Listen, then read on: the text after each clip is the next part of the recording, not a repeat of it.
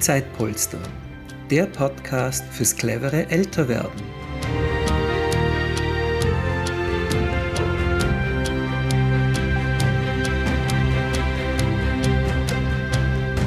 Herzlich willkommen zu dieser Ausgabe des Zeitpolster Podcasts. Reisen ist ein wunderbares Thema. Die meisten machen es selbstverständlich und liebend gern. Das Meer, schöne Städte, hohe Berge locken uns. Manche lockt sogar die Wüste.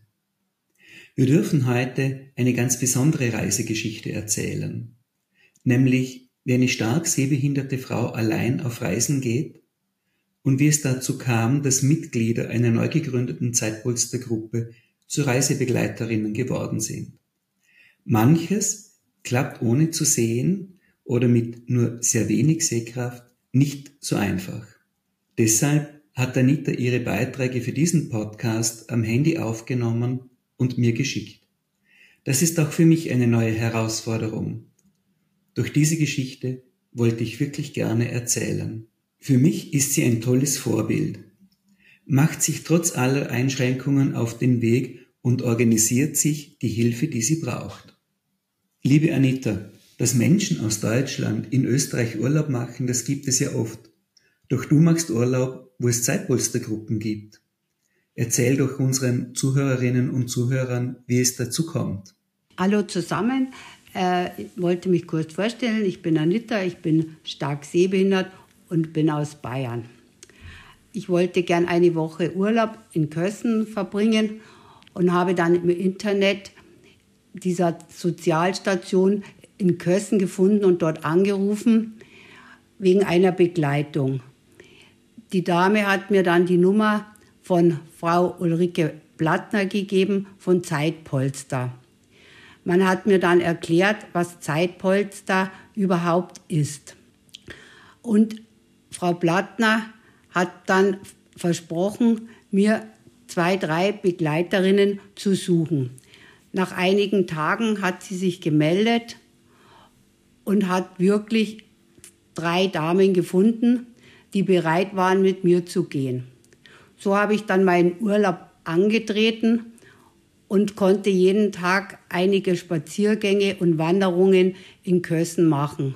Ich war total begeistert. Wenn du reist, Anita, brauchst du etwas Unterstützung. Mich beeindruckt dein Mut, alleine auf Reisen zu gehen. Welche Erfahrungen machst du? Bis jetzt habe ich eigentlich immer ganz gute Erfahrungen gemacht. Bei uns in Deutschland gibt es ja auch zum Beispiel die Umstiegshilfen am Bahnhof. Und in die Hotels sind die Leute eigentlich auch sehr hilfsbereit und nett.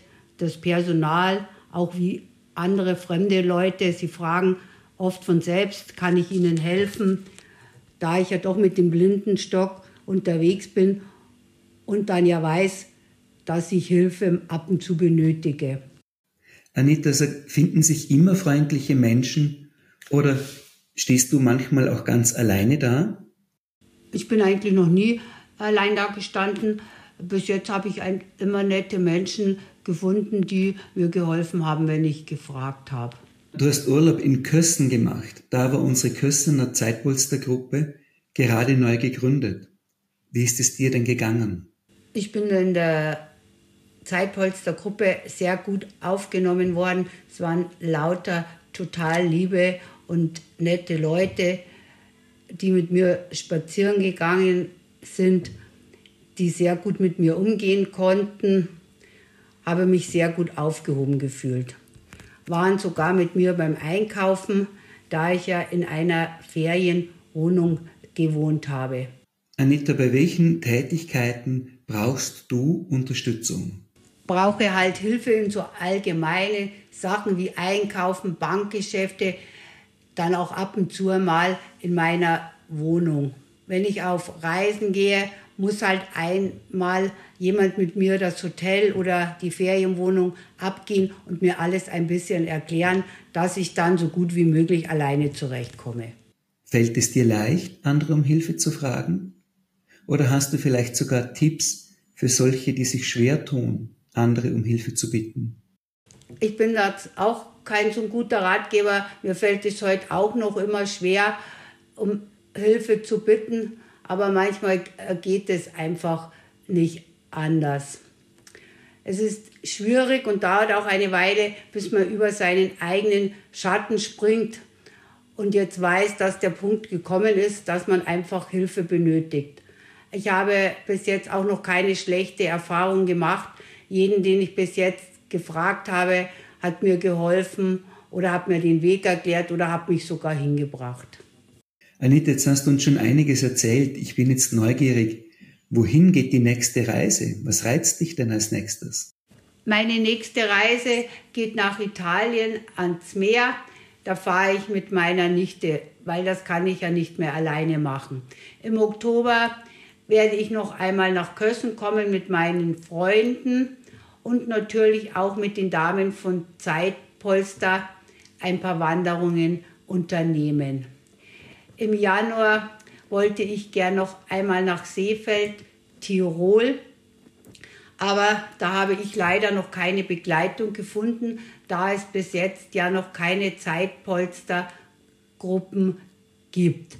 Aber vielleicht tut sich dabei noch was, wer weiß. Wir kommen zur Abschlussfrage, die wir allen Podcast-Gästen stellen. Anita, was zählt im Leben? Für mich zählt im Leben äh, Glück, Zufriedenheit und Gesundheit. Und vor allen Dingen ist es auch wichtig, dass man gute Freunde hat, die für einen da sind. Natürlich ist das Geld auch nicht ganz unbedeutend. Da kann man sich ja doch einige Wünsche und Sachen erfüllen, was man gerne vielleicht noch machen möchte. Liebe Anita, herzlichen Dank, dass du uns deine Reisegeschichte zu Zeitpolstergruppen geschildert hast. Ich wünsche dir noch viele tolle Reisen. Vielleicht klappt es ja doch noch mit Seefeld.